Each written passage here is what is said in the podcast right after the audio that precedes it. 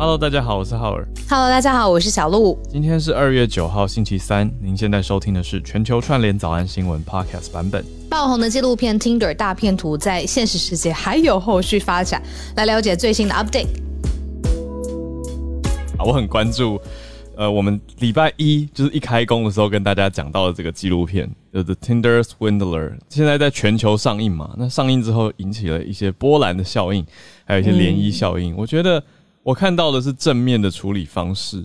我跟你说，嗯、你只看到百分之五十。我刚刚没有写在群组里，没关系，你先说。好，我先跟大家讲一下。有后来 update，就是你后面的 update。对，好，我先跟大家讲一下。我什么叫做我觉得正面的处理呢？就是既然有人在这样的交友软体上面感情诈骗。对吧？我们社团也有一些听友就很震撼嘛，因为大家后来跟着去看了这个纪录片。那给一个 follow up，就是 Tinder 在二月四号宣布把它把这个诈骗骗徒全面停权了。所以如果是他的身份的话，他再也没办法去创造这样子的相关 app。呃，好，我我可能有点猜到小洛要讲什么。好，那然后呢，二月八号也就是前两天的时候，昨天的时间，其他的。很多知名的大的交友软体，比如说 OkCupid 等等，也都禁掉了他的账号。我就觉得，嗯，这是正确的做法。可是我后来就在想，是不是越来越多模仿犯？而且如果其他人拿他的照片来假冒呢，或者是就采取类似手法，是不是也会变得很严重？那这个平台就防不胜防了。这个是你要讲的吗？哦，不是，是也是类似，但是因为我看完纪录片是上个礼拜天，可能早你一两天，嗯、然后我就追了这个 Simon Leviev 的的的的 Instagram，嗯嗯，然后呢，我就发现后来一开始它是 open 的，然后后来变成私人的嘛，我看不到了，对，对，然后后来被禁了嘛，然后我就想说这件事情是不是就像你讲的？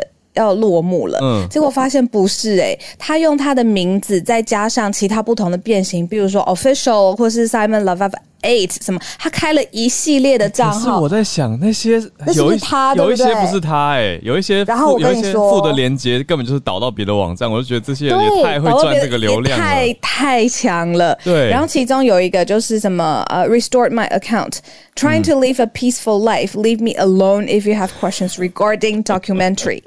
这是他写的一个私人的一一条。嗯，然后还有另外一个是什么？呃呃，如果呃 Netflix 他只想要呃靠回报别人赚钱，so be it。No 呃 publicity is bad publicity，这样子。对，那就是有很多就是类似这种，你知道、嗯、一排的账号，然后还有人很明显是致敬他的，因为就拿了他的那个照片开了一个账号，然后下面写 entrepreneur，就是哦、oh, yeah，I saw that。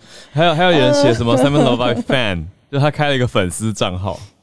专门在追的，可是我觉得那个也是跟流量，因为他呃贴了几则看起来在致敬之后，就开始贴自己喜欢的东西，然后叫大家来看。我就觉得那那你就是很 很明显的在利用这个流量啊。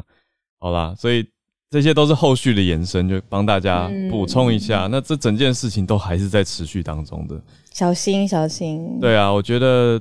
也看到一些听友也来在社团留言说，他们自己有类似的感情诈受到诈骗的经验，我就觉得哇，嗯、那这样子公诸于世之后，其实大家也会更加小心，所以希望是可以减少这样的情况发生。哎、欸，我倒是有一个问题很好奇，想问你，很快，嗯、就是我发现也有一些评论是说，要是这些女孩子不拜金，也不会受到这种。有，有一些留言区都有一些这种，就是在那些欧美大新闻，干无合理。我觉得这样子，你就是检讨受害者啊。嗯，就为什么要检讨受害者？嗯、我们是应该要通盘来看吧。就是也许两边都有一些可以调整的地方，可是你只只检讨一边，我觉得都不太对啊。嗯，就我觉得，当然 Simon Leviev 这样很坏，这个是大家应该都看得到的吧。所以这个一定要讲。那受害者自己要小心，我觉得不是说他们错，而是说。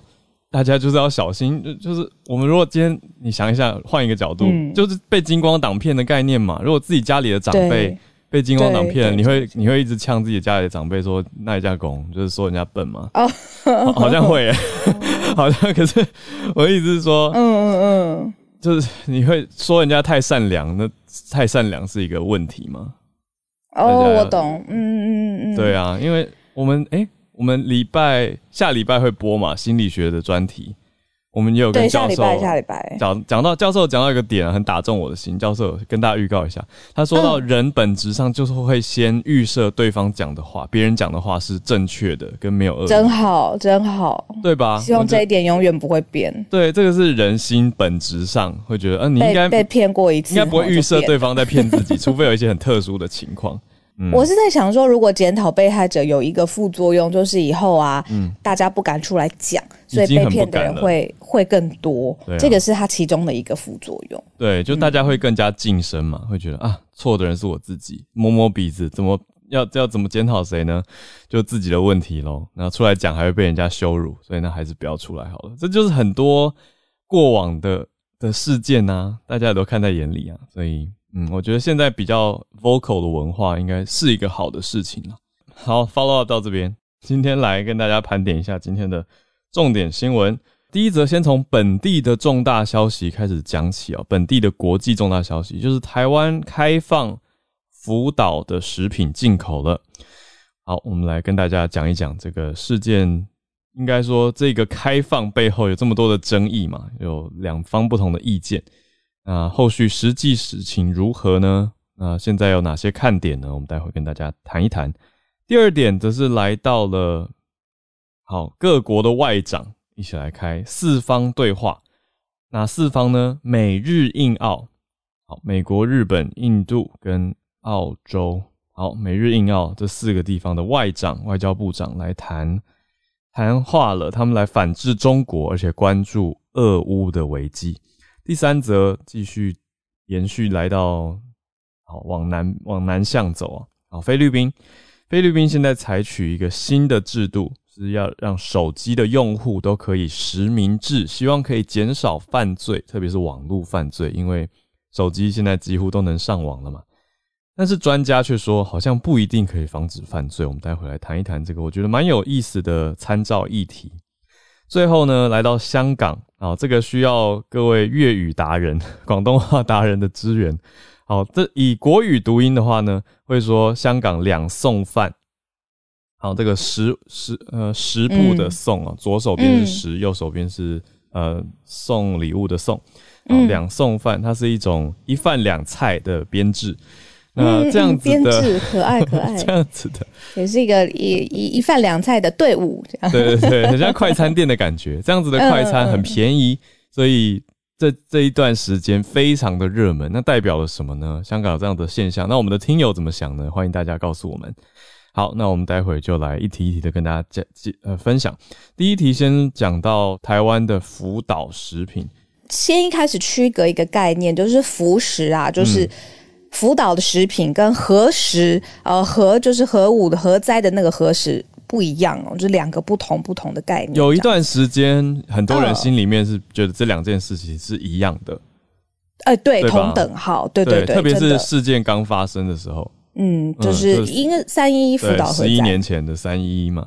哎，对耶，十一年前了。对啊，那也不止当时我们会这样子觉得，当时很多个国家都有就是针对福岛周边的食品进口有禁令，但是现在呢，哦，包括我们自己行政院呢，在昨天上午就宣布，就是说，包括了从日本的福岛啊、茨城、立木、群马，还有其他相关县市的食品会正式解禁了。嗯嗯。但是其中有一个条件，例如说像是菇类，目前是禁止的。嗯。然后。呃，乳制品哦，需要有一些特殊的认证，双认证它才可以进来台湾。嗯，有条件。那嗯嗯嗯，昨天大家就呃有一些讨论啦，比如说那查验的频率上面，因为品相很多嘛，你看又要重新开放了，嗯、那茶园频率上面是不是有一个调整的期间？那谁真的才可以帮这个呃，你知道这人民的健康来把关？因为这些食品很多，会接下来会看到很多的，就是。便利商店都可以看得到那些零嘴哦系列那种的日本的，就是特殊的这些甜食啊，或者是零食、日常休闲食品系列什么的，这真的是大家随手都可以买得到的啦。嗯，所以讨论就是说这个查验的频率是不是要来调整一下？嗯，对。至于这个服食跟核食的用词，大家就会还我觉得还是会有继续后续的争议点了。那总统蔡英文的说法，他是发了声明说不会进口核食。因为就是要强调嘛，就是说从福岛进来的食物，我们还是有在检测，所以会回归科学的检验。从这些特定地区的项目是愿意进口的，但是还是会要求，特别是有一些风险的产品，像小鹿刚刚讲到的乳制品要求的双证明，就是什么证明呢？是辐射证明还有产地证明，就是要确定检测都 OK 才进来。那现在福岛等等五个县的食品也会在边境逐批的检验，这是我们政府方对外发布的消息，所以大家也都再继续看看咯。就概念上，我觉得听起来政府的规划跟对外的宣布，这个是够够多的。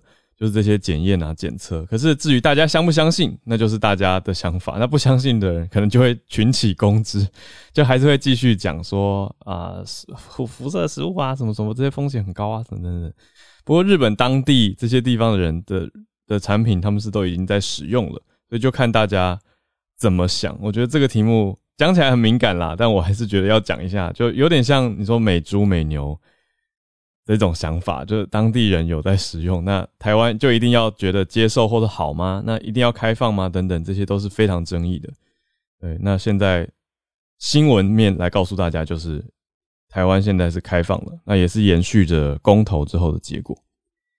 好，那我们来到第二则，来看美日印澳的外长会议。这个在外交上面也蛮重要的，发生在十一号，然后地点会是在墨尔本，那就是我们之前常常讲的这个印太主轴的轴心，然后呃延伸出来的四个国家美日印澳他们的外长会在墨尔本来进行会议。那会议的议程呢，现在也已经公布了，主要很特别要打假哦，就是从中国或北韩出发的散播的假消息，或者是来自于中国的经济的压迫，还有呢，现在虽然稍微缓解，但是也要紧密观察后续的俄乌的危机，俄罗斯跟乌克兰，还有呢相关的，之前我们不是也说这个东加群岛它上面有火山爆发，嗯，好之后延伸的人道救援的问题，以及我自己到现在也很。在意的就是说，COVID-19 的疫苗当然很重要，新的这个研究也陆陆续续出炉嘛，还在出炉当中。嗯，可是怎么分配，让全世界的人有一个公平的分配机制？嗯、这一次在这个四方所谓安全对话当中，也会来讨论一下、嗯嗯。对，就是这个 Quad、嗯、已经是第四次举办外交部长的外长会议，那是十一号。就是即将要在墨尔本举行，所以他们这次移师到澳洲来举行。那要谈的就是小鹿刚讲到的，特别他们针对印太地区，我觉得这个词也是很有趣。有时候讲亚太，可是因为印度在其中，就会讲印太嘛，Indo-Pacific 的这些地方的相关议题。那刚刚讲到的打假，绝对是一个很大的重点。那澳洲也在里面。继续的去讲说，中国过去几年都在用经济胁迫澳洲嘛，所以他也在会议里面提出来，就是有想跟大家告状。那中国近年对澳洲继续实施贸易抵制，那这个金额呢，目前根据统计算下来是超过两百亿的澳币，换算成新台币的话是三千九百五十亿元的新台币，这样子的抵制金额。那这些都是四方安全对话这次 QUAD 外交部长会议的焦点。啊，刚刚讲到这些发动假消息啊，还有东加火山爆发等等都会。那另外呢，美国政府因为美国也在这四方当中嘛，美国政府现在在处理乌克兰危机的时候，国务卿布林肯他也是来，对，因为这次四方谈话里面，美国的外长是由 Antony Blinken 就是国务卿来代表的，所以他还是抽空来到澳洲去谈话。那他也会访问，另外访问，既然都来到了亚太区，他会访问斐济共和国。等等等，那有专家就是澳洲国立大学的国家安全学院院长，他的解析，他认为美国这样是释出一个讯息，强调的是美国对于四方安全对话还有印太地区的重视。我觉得是一种 balance 嘛，嗯、就是除了在处理俄乌边境的问题，那他也很重视印太这个地方，就很多地方的火都在烧，所以都要去顾这样子的概念。好，那这个是在外交上面的消息，四方安全对话十一号马上展开。嗯，那我们继续来看个别的国家，例如说我们今天选到的是菲律宾。对，哎、欸，我好久没有碰到 SIM 卡这个东西，因为我很久没有换手机了。真的耶。对，然后现在很难想象，就是说我们买 SIM 卡的时候，跟我们的实际的名字。比如说，呃，浩尔的实名跟哦陆一真不会连，就是 SIM 卡跟这个时间的直接的名字应该不会连在一起吧？对吧？不，因为我也可以进去买一个单个 SIM 卡，对对对，我帮我爸买错办过一个门号，对，等于那个时候那个门号是在我的名字底下，可是他在用。对，不绑定，然后。对，不绑定嘛？那结果现在菲律宾他们最新的一个出出台的法案呢，就是叫 SIM 卡注册法案。嗯，里面呢就是说，电信业者要要求所有的手机用户。呃，实名注册才能够使用 SIM 卡，然后社群网站上面也要要求用户建立账户的时候，你要用的是你真实的姓名跟电话号码，那否则你的 SIM 卡就会被停用。然后，如果你是用虚假的名字来用你的 SIM 卡或者是社群的话呢，你这个就是要犯罪嘞。嗯，就是在有有相关的犯罪，然后呃可能会给你相对应的刑责，这样。刑罚的还蛮重的耶，就是如果你用。假身份，他他用的词还蛮委婉。他说虚拟身份 来注册的话，你会面临到六年以上的坐牢、有期徒刑，或者是高达二十万披索，换成台币的话是十万多，快要十一万、十万八这样子的罚还。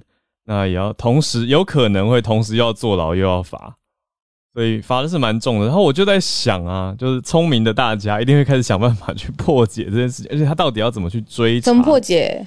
就是我好，这个简单说就是叫做实名制嘛。嗯、但是实名制有没有办法破解？还是有啊？哦、就是我借别人的身份来用啊，虽然麻烦，的确是，对，虽然麻烦，但是我只要有别人的个资，我比较有有所谓的人头，我是不是就还是可以这样做坏事？明不不不能，这不能鼓励，不能这样，不能这样。对，这是不好的示范。我只是在想啊，就有有法就会有人钻漏洞嘛，所以这样子的情况。不过至少它是一个好的开始，就它可以防君子，那不防不防小人或者是有心人士啦。但是，一般大众一定都会觉得啊，好好好，实名制，那我就乖乖注册吧。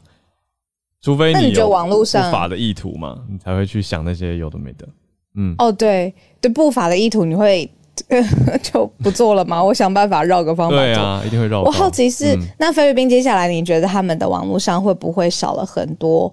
呃，声音啊，因为大家会觉得你隐藏在一个人像或者是一个代号后面，你可以畅所欲言嘛？你看 PTT 到现在还活着，嗯、对不对？嗯，嗯，那会不会实名制之后，你知道？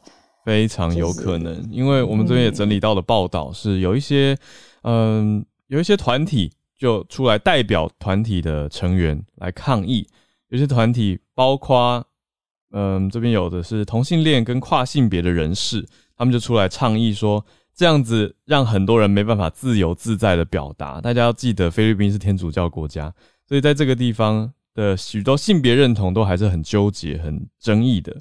所以这些特别，一我相信一定不止这样的团体啊。可是我们这边有整理到同性恋、跨性别的团体，就有出来讲说，这样子是会影响到作为真实或实现自我表达的一个阻碍。因为他们认为这样会限制到他们的权利，就像小鹿你刚刚讲的，那我可以想到，其实也不只是菲律宾，其他地方也会有这样的担忧啊。就有一些人，他就是想要用一个比较舒适的身份来表达，他不一定是 hater 或者是发一些假消息，他就是不不想揭露真实身份，但是也要在网络上畅所欲言。嗯，所以这个就出现了一个矛盾点。嗯，所以菲律宾这个，我觉得要看的是接下来政府嗯会不会对于异议人士。有打压，这个是一个很大的。说的很好哎、欸，对对对，嗯、会不会看到你的名字就说啊更好了，我就立刻知道你的电话号码，抓 哦对对地址对，抓起来抓起来，这这就不行了。对对对，说的太好了，了嗯，也看政府怎么做。对，因为这一个法案，当然它本质上是要减少犯罪，可是后续到底如何，我们就还是要看整个社会的应对，还有大家到底有没有好好应用。那政府方、嗯、或者说你说执法方。嗯，是滥用呢，还是妥善的运用？我觉得这些都非常重要，嗯、我们就要再看看。所以现在是菲律宾的参众两院已经在前几天这个月初的时候通过了，通过了，对啊。嗯、那所以就等总统杜特地签完之后就完成立法了。嗯，来到最后一题，跟大家分享香港。嗯、香港这两天蛮辛苦的，因为。爆发性的增长，他们的就是确诊的病例这样子。嗯嗯、那想想单日六七百例吧，嗯、如果我没有记错的话。我我也补充一下，昨天我们一讲完这个数字之后，就有听友传讯息来分享给我。那我觉得他讲的不错，嗯、他说我们看确诊数以外呢，更要关注的是住院数。哦，看这个医院负担的量能。是，我觉得嗯有道理，所以我们也可以一起来讨论，就后续这些议题的时候。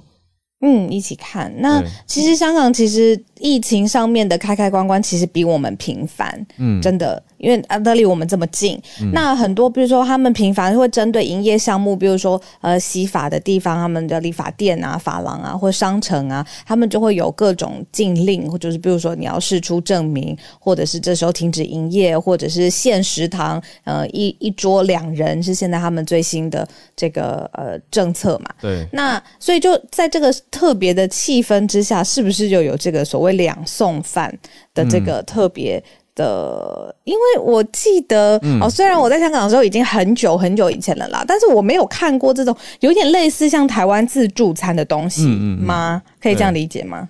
对，因为现在禁止堂食嘛。那我爸传来补充资源，他说“送”的粤语发音是发“松”，可是、哦、可是我还是要知道“两”跟“饭”的。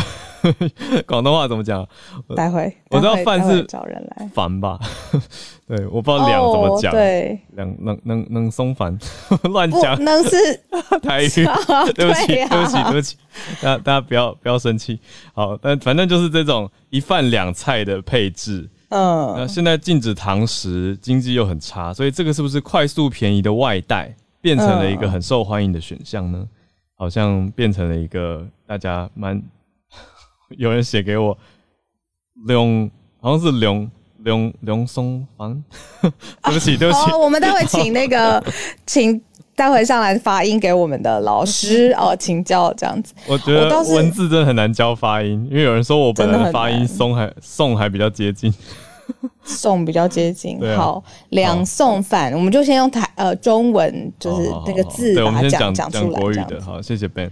好，那这个到底多少钱呢？呃，来看一下，这个哦，一天可以卖到一千盒，欸，诶。哎、欸，我跟你说，我看到那个照片，我真的觉得好好吃哦！是，我也觉得看起来很好吃，很厉害耶！就是怎么会有一种大菜，然后放在那个自助餐的那种呃呃排列里面，然后可以这样子选。嗯、然后其实香港的餐餐盒里面呢、如果你是买那种，比如说呃咖喱类，然后或者是配菜类，它的饭其实给你很扎实，它的饭真的会给你很多很多。嗯呃，你可能跟米。的密度也有关系，这样子，然后所以你看整个饭盒，再加上两个然后很精致的菜，然后但是卖的是食堂的价钱嘛，就是呃自助餐的价钱，你会觉得这个是一个新因应，比如说也是不是通膨或物价之下，大家觉得一个快的选择，因为我看很多那个排大排长龙，哎，受欢迎。对，而且很有趣的是，这个现象到底多大呢？大家可以看到，在 Facebook 有一个社团。叫做香港两送饭关注组，那里面有五万四千多个人，非常大，那社团比我们还大。对，啊叫香港两送饭感谢祭，那是一个很有趣的活动，上面就很多人会贴出他们新看到的菜色或是吃到的。那到底怎么卖呢？这个里面像是旺角就有三十家，那全香港有两百七十家店。那售价大概是二十五到四十元港币不等，最便宜十七块港币就有了，就可以吃到一饭两菜了。对啊，所以是以香港的物价来说，算起来其实还蛮便宜的。那有听友补充说，香港没有像台湾这种自助餐店，对对，没有，就是有这种变形的这样子。对，很类似，像是这个算是一个变形。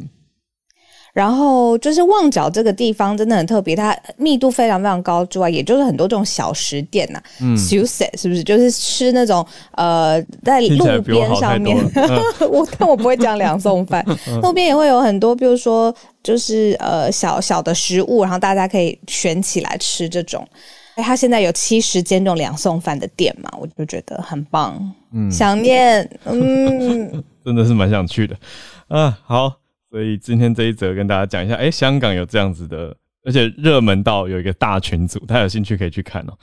好，那我们今天的新闻盘点到这边，准备进到全球串联的时间，开始连线。翠翠有比较好了吗？我已经回去上班了。哦，恭喜恭喜！对对对，但是我还是必须要讲一下，其实最后，后面稍微补充一下哈，因为其实大家也知道，就是疫情在东京真的是烧的非常的可怕。嗯，那其实我后来其实卫生所就是卫生局，他没有打电话来给我，他在我就是感染后五天，他只传了一封简讯说不好意思，因为我们现在。整个感染人数爆炸了，所以我们不会就是就是做进行移调，我只会传一封简讯给你。如果说你发现你自己的嗯情况有比较严重的话，请你打到这支打这支专线，然后就叫我自己在家里疗养。哇，那对，然后甚至就是说我有问说，呃，就是我自己打电话过去说。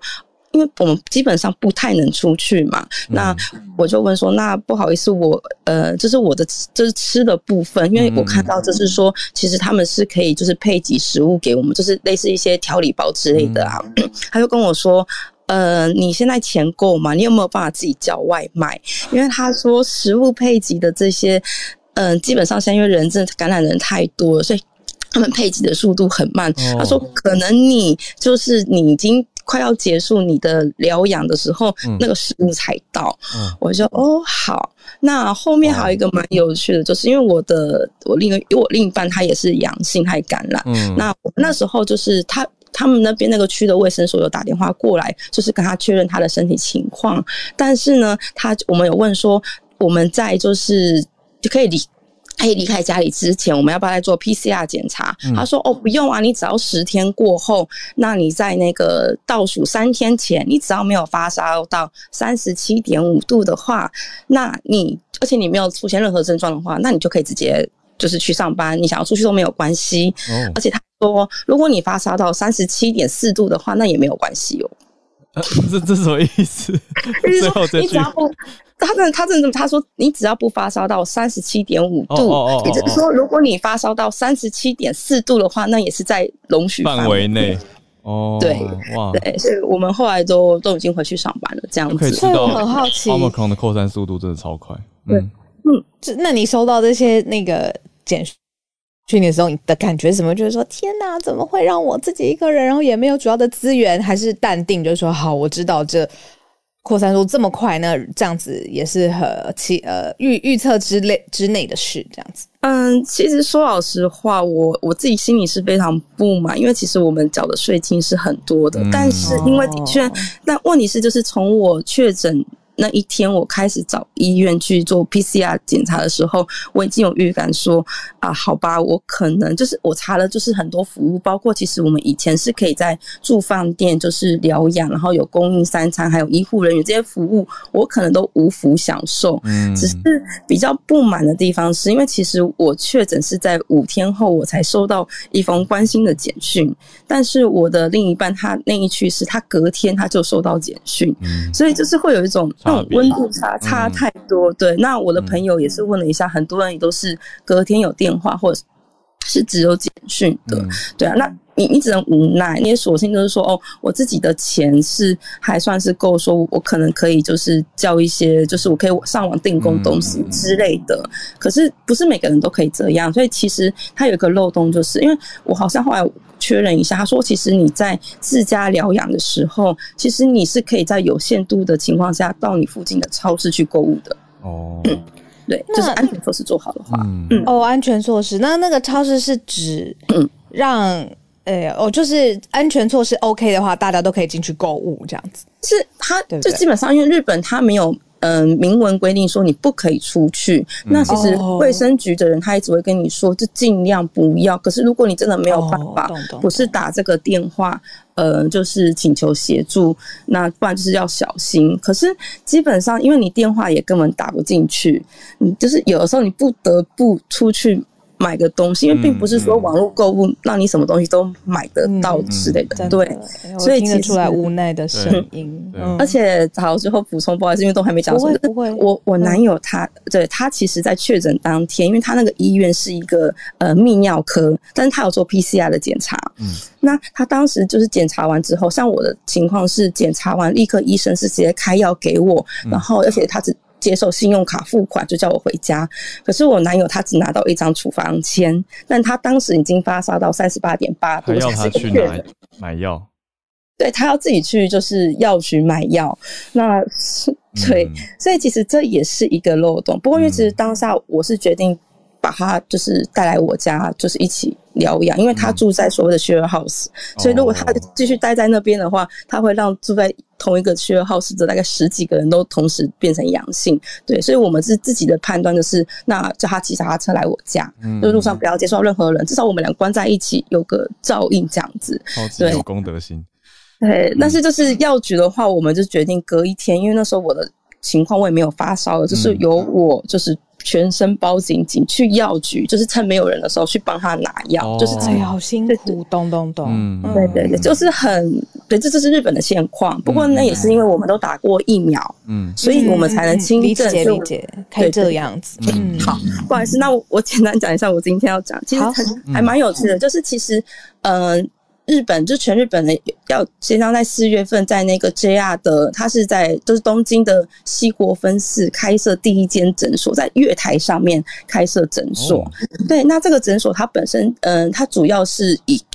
内科为主，然后他也可以线上看诊，比如说是你耳鼻喉科也可以。对，那他是希望说，嗯，加强，因为可能有些人他上班族，他可能平常没有办法，就是在下班之后去看医生，因为太晚了。嗯嗯、所以就是让大家可以在上班去通勤的时候，如果说你有任何情况的话，你可以透过就是月台上这一个诊所，然后就是可以，您可以就是。就是获得诊断，然后你可以在去上班的路上，你也可以去药局买药这样子。嗯，对。那其实这一个计划，它是目前在这个，因为西国分市它是比离东京是稍微比较近郊的地方，它是先做一个实验。那嗯，对。那如果说如果成功的话，它其实是预计要在东京的，就是其他车站，甚至是他想要扩散到全国。嗯，对。那会想说，哎，为什么要在就是车站里面设置这一个就是服务呢？其实很简单，还是受到疫情影响，因为其实。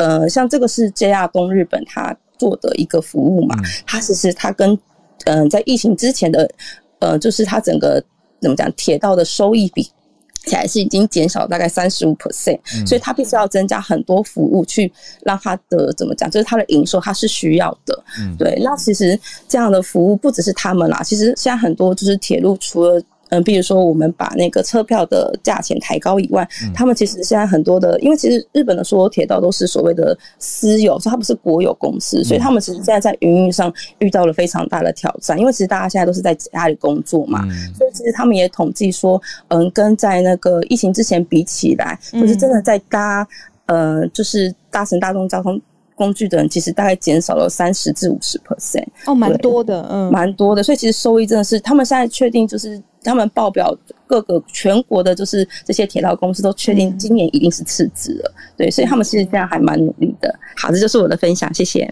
谢谢翠翠，谢谢翠翠，也让我们了解现在日本的最新的状况，切身的状况。对啊，听起来蛮方便的。我觉得可以想象台湾这边的话，如果要比你，就是在捷运站里面开诊所，就是上班路上就会去，那好像会很方便。好，私营的多角化经营真的是有很多弹性了，我觉得。对啊，嗯、也是需要啦，就是增加不同的营收管道。那我们再连线到 Bernard，怎么念呢、啊？先教一下那个广东两餸饭，两餸饭，两餸饭，两餸饭。好，对，就是这两。这个疫情下面，其实大家很多在下班之后，大家都会去排队外带，对不对？对外带的，嗯、因为现在的。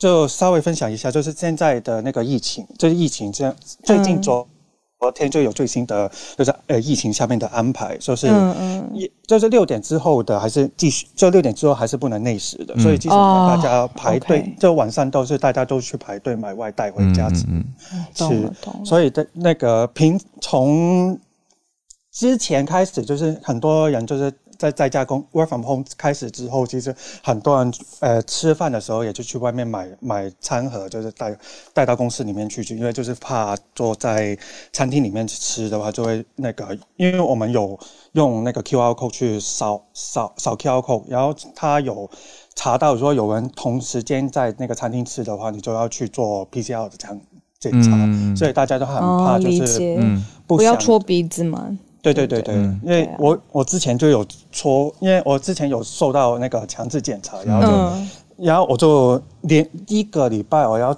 擦是擦了六次的鼻子，所以我觉得其实真的是真的是很痛，辛苦，嗯嗯，所以然后呃这要分享一下昨天的就是新闻，就是昨天那个林郑月娥在呃，就是公布了一些最新的安排，其中就是有一些在刚才就是小小鹿跟哈维在里面已经有分分享到的，就是两最多两人最多两人的聚集啊，嗯，或是有一些家家庭的聚会的话，只能是两个家庭以内。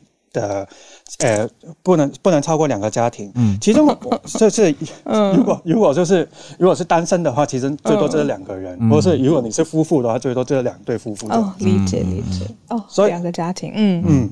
然后其中一个重点就是在那个雇佣条例里面，就是有稍就有分呃有讲到，就是呃疫苗下面的安排，就是那个在我的 bio。里面就是有讲到，是说，诶、欸，如果雇员没有打针，因为我们从二月二十四号开始就会有疫苗通行证，所以基本上很多的地方的话，你没有疫，你没有打过疫苗的，基本上你是不能进去的。嗯，连就是之后的百货公司啊、超市啊，然后去，然后跟所有的商场啊、呃菜市场啊，然后所有的健身房啊什么的，都是要用疫苗的通行证才能进去的。嗯，所以那个如果你没有通，那个雇员没有。打针的话呢，就是如果你的公司是在，如果你的办公室是在那个商场营上面的话，你有有一些可能就家家里面，或者是公司或者办公室在那个商场的上面的话，你不能通过商场以上而上去的话呢，所以也是一个困扰。对，所以就是说，那个如果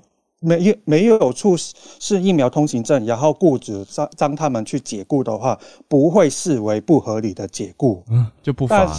就是、对，就是这是一种可以的做法。对，可以，嗯、就是说，因为你没有打疫苗，对，然后你不能来上班的话，我要我我要把我要把你炒鱿鱼，那是可能的事情。嗯，但是如果你是因为隔离，或是因为因因为是呃隔离而而不能去上班的话，拿到医疗的证明的话，那可以申可以当做是申请病假来处理。那是这样不，如果这样子被那个炒鱿鱼的话，那是不允许的。嗯。所以这个是，就是，然后之后就是二二月二十四号开始，就是因为刚刚讲到的，就是疫苗通行证，所以就很多地方其实就很多人就。我们因为我公我的办公我的公司里面有很多人，其实还没还没打针的，其实有很多人，嗯，所以现在开始最近在很多人在想说，我要开始去考虑要去打针或是什么的，有一些人还是坚持不去打针，这大家的选择，这个是我们都会尊重。但是那个我这我们公司主要是说，我们我们无所谓，就是你们可以去 work from home 的话，我们就你没有打针，我们也无所谓这样子。嗯，就是看各个公司的政策，可是目前对外发布的官方消息是鼓励大家。应该说，几乎很很要求大家去打疫苗的。对，因为还有刚刚，哎、嗯，对，刚刚想到，突然，哎，还有疫苗护这疫苗的安排的话，其实我们现在的话，我，呃，半年打疫苗半年以上的话，可以去打第三针。就我自己，嗯嗯我我五月份打。打打完两剂疫苗，然后我下个下两个礼拜我去打第三剂的疫苗。嗯，然后呃之后的话，他们有对于疫苗上面还有更大的安排，就是说那个之后可能会把疫苗的这些强制打疫苗的时间会控制住，之后可能。他们在那个政府在预设说，那个可能之后九个月内必必须要打完第三针，然后十二到十，然后十二岁以上的必须要打一针的那种规定之后，可能就会实施，因为他们在那个研究当中，但是之后我我应该应该是会实施的。嗯，好，谢谢 Bernard。嗯，对啊，香港的状况来带来最新的报道，谢谢你。谢谢。好，我们继续来，姐姐，一粒百忧解。今天为大家带来一个也是比较有历史感的新闻哦，就是，呃，英国的伊丽莎白女皇呢，她在二月六号，她整整登基了七十周年啦。那这个记录其实是打破英国历代王朝当中的一个数字。嗯，那。这七十年来，其实我们可以看到，说它其实是走过了大英帝国最为风雨飘摇的时代。整个一九四五年二次世界大战结束之后，我们可以看到，说世界的格局开始慢慢的走向两极对立。嗯，那英国女王其实她的。呃，角色就变得非常的重要。他如何去维持他这个国家过去的影响力，然后在新的时代到来的时候，又该如何去保持自己能够呃，在各大王朝或各大帝国或者是各大强权之间找到一个自己的生存点。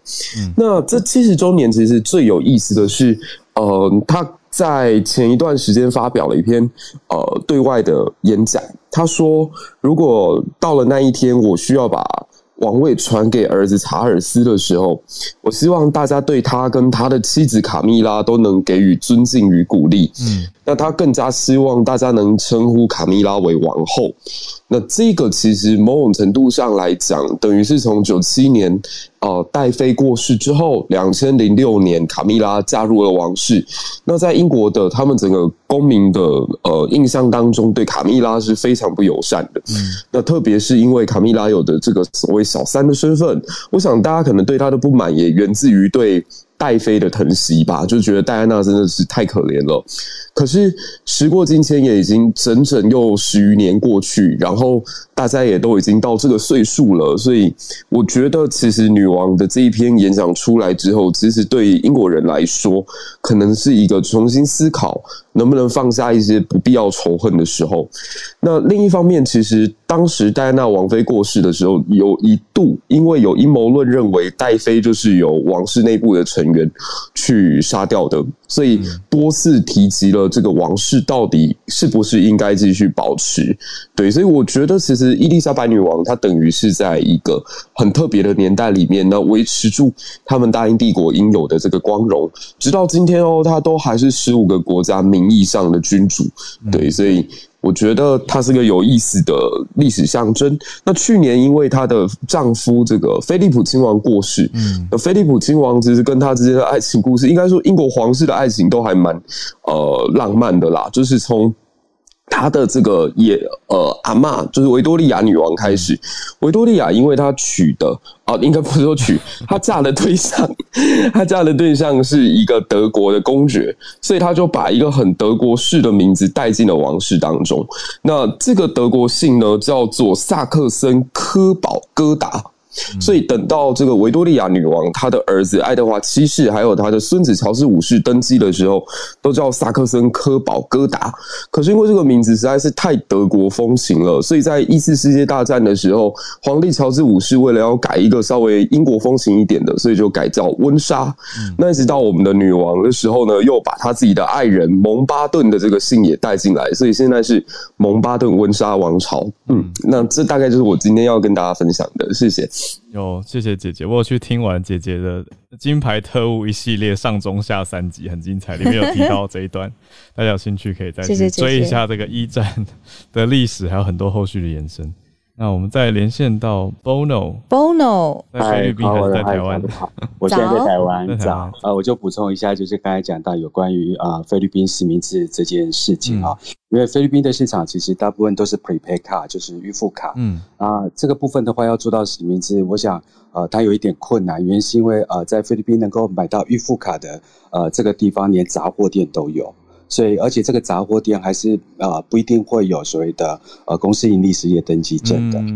然后第二呃第三件事情就是说呃他在就是买预付卡或是买呃这些过程当中，他为什么不能像台湾就是觉得很呃名正言顺是大部分的人都会有 postpaid，因为呃台湾人的呃信用会比较好，可在菲律宾的话，其实大部分的呃信用是比较差的。然后在这样的一个状况之下呢，还有就是菲律宾是一个千岛之国，嗯，所以它在发展就是有关于通信的这个部分的呃。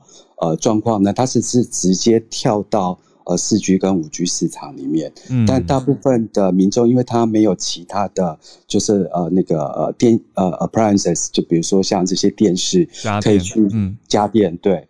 啊啊，他可以去使用，所以他们大部分的时间都是呃 stick 在就是呃就是呃就是拉他呃就是拉呃就是呃平板电脑啊 tablet 上面或者是手机上面，因此网络对他来讲非常重要。就二零一八年来讲的话，它是亚洲呃就是呃就是上网时速最高嗯的一个国家，而且就算我们还没有上四 G 之前，我们传简讯这件事情，菲律宾也是当时在全世界传简讯量。呃，最大的一个地方，哦、长知识了，嗯，嗯。啊，对，我知道菲律宾用网络电话 Viper 用很多，对对对对，还有用 Viper 用非常多。嗯，对，所以这个部分的话，我觉得他在呃查记上有点困难，而且菲律宾不是你呃像台湾一样一生出来你就会有就是身份证，其实大部分人其实没有身份证的，嗯，尤其是在离岛国家，尤其像 Dodote 来的一个城市呢，它是从达宝岛来的，那达宝岛这个地方的大部分都是很多的海岛，也就是说你要去查气到一定要有 ID，然后你要去 register。再再能够去呃追踪，我觉得这个部分很 tricky，所以我们也在还在等这个法律。嗯，然后还有一件事情是，呃，它假的 ID 是在市场上非常泛滥的。嗯，所以如果你在 Chinatown 的地方，你是很容易呃就可以去呃就是呃有一张假的 ID，而在某些地方的话，它连刷卡都还会有三重认证。原因是因为假的 ID 太多，然后外国人太多，所以在查证上，连信用卡这种被盗刷或者用假信用卡都已经是非常猖狂，更何况就是要普及到就是 prepare card 没有记名这件事情。嗯、我觉得这个是一个呃政治的攻防战，嗯、然后就是我讲，但执行面上呃还是可以观察，因为大部分呃就是呃民众都会待在 mall 里面，所以菲律宾有一个民族叫 malling。就是说没事呢，就到梦里面 去吹冷气，对，嗯、吹冷气，然后用那个就是呃，这梦里面所提供的免费的，就是那个网站服务，就是那个呃讯号服务啊。所以这个词好生动哦，What are you doing? I'm mulling. I'm mulling，就是说没事呢，就一群人去吹冷气，我就待在梦里就对了，因为家里面没有冷气，吹冷气上网。嗯，对对对，所以补充刚才这一套新闻，谢谢。嗯，谢谢。之前呃，就是 NFT 的市场很红的时候啊，现在也是啦。就是有一套游戏是 Play to Earn 嘛，你越玩，然后也会有更多的金钱的报酬。链游，区块链游戏。Play to earn，嗯，呃，炼油。那我知道菲律宾也是其中一个，就是非常非常擅长，就是说组队啊，然后或者是呃传送，就是这种呃战略秘籍啊，让大家可以一起玩的这种其中一个国家。可能他们都一边 mulling 一边玩一边 gaming。对呀、啊，谢谢 Bono，谢谢 Bono。好，我们再连线到叶老师，叶老师要跟大家谈的是食品检验，刚好延续我们今天讲的辅导食物。我的小孩在那个食药署工作，嗯、那那个他的工作就是负责那个食品查验，嗯、所以听到你们在讲的时候，我就想说上来补充一下。嗯嗯，食品查验就是它分成就是个食药署在这里有个东部办公室，嗯，那东部办公室要负责跑宜兰、花莲跟台东三个区域，嗯，其实很辛苦啦，因为这三个区域加起来大概像台湾那么长了，嗯，对。当然，到了各个地方，他们要跟这个地方的这个卫生局一起去查验。嗯，地方的卫生局当然他们会单独去查验，但是有的时候他们也会请求，就是中央，就是所谓的那个宜花东这边的话，就是所谓的食药署的东办一起去。嗯，那主要是因为说有中央的人去的话，一般来说。食品工厂啦，或者是说那个会比较愿意配合，嗯嗯，因为中央还是有他的这个要说什么威信嘛，就是他们常常要出去抽查，包括说食品工厂啦，甚至于一些那个地方的小厂商，嗯，像之前我女儿就跟我提过说，他们每年就是也会去抽验这个金针，嗯，哎，因为那个在花莲台东这边的话。那个金针是那个在地申请的厂，在地生产的地方，嗯，就是在旺季的时候，大概几乎每个礼拜都要出去，嗯，可以预见的，就是这次这个福岛食品出来以后，他们的工作量大概又会增加，嗯，但是基本上来说，人其实并没有增加。嗯，哎，就像去年，从去年开始呢，他们就要把这个所谓的那个瘦肉精啊，嗯，就是那个莱克多巴胺的那个查验哈，加入他们的名单，嗯，但是人还是那么多，所以这个时候他们就得先把一些比较不那么紧急，或者是说有一些项目的那个检验的频率要下降。那个先把这个重点的专案呢，嗯、它要提升上来。等于 capacity 必须要做一些优先顺序的调整。对对对，他们除了正式的公务员以外，还有就是所谓的计划的助理。嗯，约聘。那计划，嗯、对，约聘助理。那约聘助理其实是不算在这个政府的公务员里面。那退休的时候也没有退休金可以领。嗯但是事实上都是常态性的雇佣。嗯，事实上我女儿在这个位置上面也已经三四年了，而且她还不算是最资深的，他们还有更久。他们其实工作量很大，所以有的时候她听到说有些人会讲说这个就是公务员都在。呃，混吃等死，他就觉得很不公平、嗯、哦。因为基本上来说，对不对？对啊，对啊。基本上来说，其实食药署的，即使是正式的公务员，也是非常辛苦的。嗯，我小时候也是听很多这种话，然后后来实际跟公务人员打交道，跟认识他们，还有一起共事之后，才发现还是很多很认真的公务人员。真的，大家不要随便一竿子乱打翻。嗯，对啊。顺便提到一个，嗯、就是说，之前那个莱猪在吵得很凶的时候啊。嗯，其实我女儿就跟我讲说，那个时候啊，其实他们就是从去年的一月开始，把这个莱克多巴胺加入查验之后，他们不但验来猪，也验来牛。那基本上来说呢，其实他们至少在东部哈，几乎听他说起来，他们没有抓到过猪肉有那个莱克多巴胺过量的，倒是有抓到过牛肉有过量，但是大家从呃，多年前就吃这个来牛吃的很开心，好像也不太在乎。对，这个是顺便说一下。嗯、谢谢老师，谢谢老师。对，好，接下来时间邀请孔医师，谢谢孔医师刚才刚刚忙完一个访问，然后就把时间给我们了。今天想谈一个有点像政治题又不是政治题的题目。嗯，就是我们陈时中部长这这两天有接受访问。好像是郑弘仪大哥吧，哦，然后他第一次有媒体解读为他松口要选台北市哦，可是他其实是这样说的，他说他现在最重要的任务还是就是疫情控制嘛，哦，嗯，那专心控制疫情，然后呢，在假如看到尽隧道尽头的光之前，嗯，他是不能离开的，嗯，可是我其实就以完全以医学的角度、工位的角度，我想问啊，嗯，我想问你们两位，你们现在有看到一？那个隧道尽头的光吗？还没，没没有啊！你们两个都没有。那我问你，什么样叫做看到光？嗯，就是缩短，好像这疫情已经要过去了。对啊，嗯哼，嗯。那可是缩短路径隔离时间，二二八之后可能就会做啦。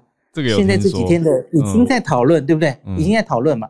那讨论的基础其实就是罗毅军，其实最近因为我们执行这个春节专案，嗯。那个已经就是到二月十四号，呃，结束。嗯。那为了这些过年的同胞，嗯，那现在初步是先延到二二八嘛，嗯。那可是罗毅军一直都有在分析，大家一个境外移入哈。那大家看那个表的右边，他其实就会说这些人呐、啊，到底都是在境外移入的第几天确诊的？嗯。然后他现在已经分析了大概四百个人嘛，哦，嗯、那他说大概。七天之内就可以抓到，占了十六 percent。嗯，因为我们现在是呃，这整个全部十四天里面会做多次的 PCR 跟快筛嘛，哦，嗯，那为了这个专案，然后七天之后，那假如我们抓十天之内验出的话，会高到九十八点六。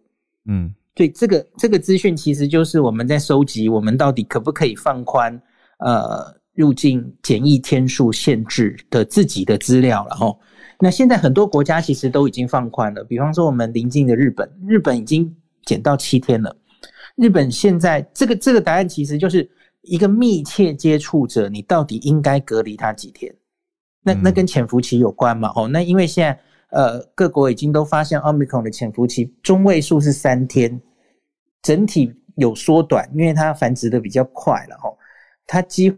都可以在前几天就发病了，一周内可以抓到很多，不像以前哦，之前的需要到七到十四天，嗯，所以日本是已经不管是境外现在回回国啊，他现在已经从他说了两次哦，原本是也跟我们一样要隔离十四天，那前几周是减到十天，前几天减到七天，那同步的他们的密切接触者也是现在只要啊。呃七天就好哈，嗯，那所以诶啊都在讨论这件事啊，不就看到光？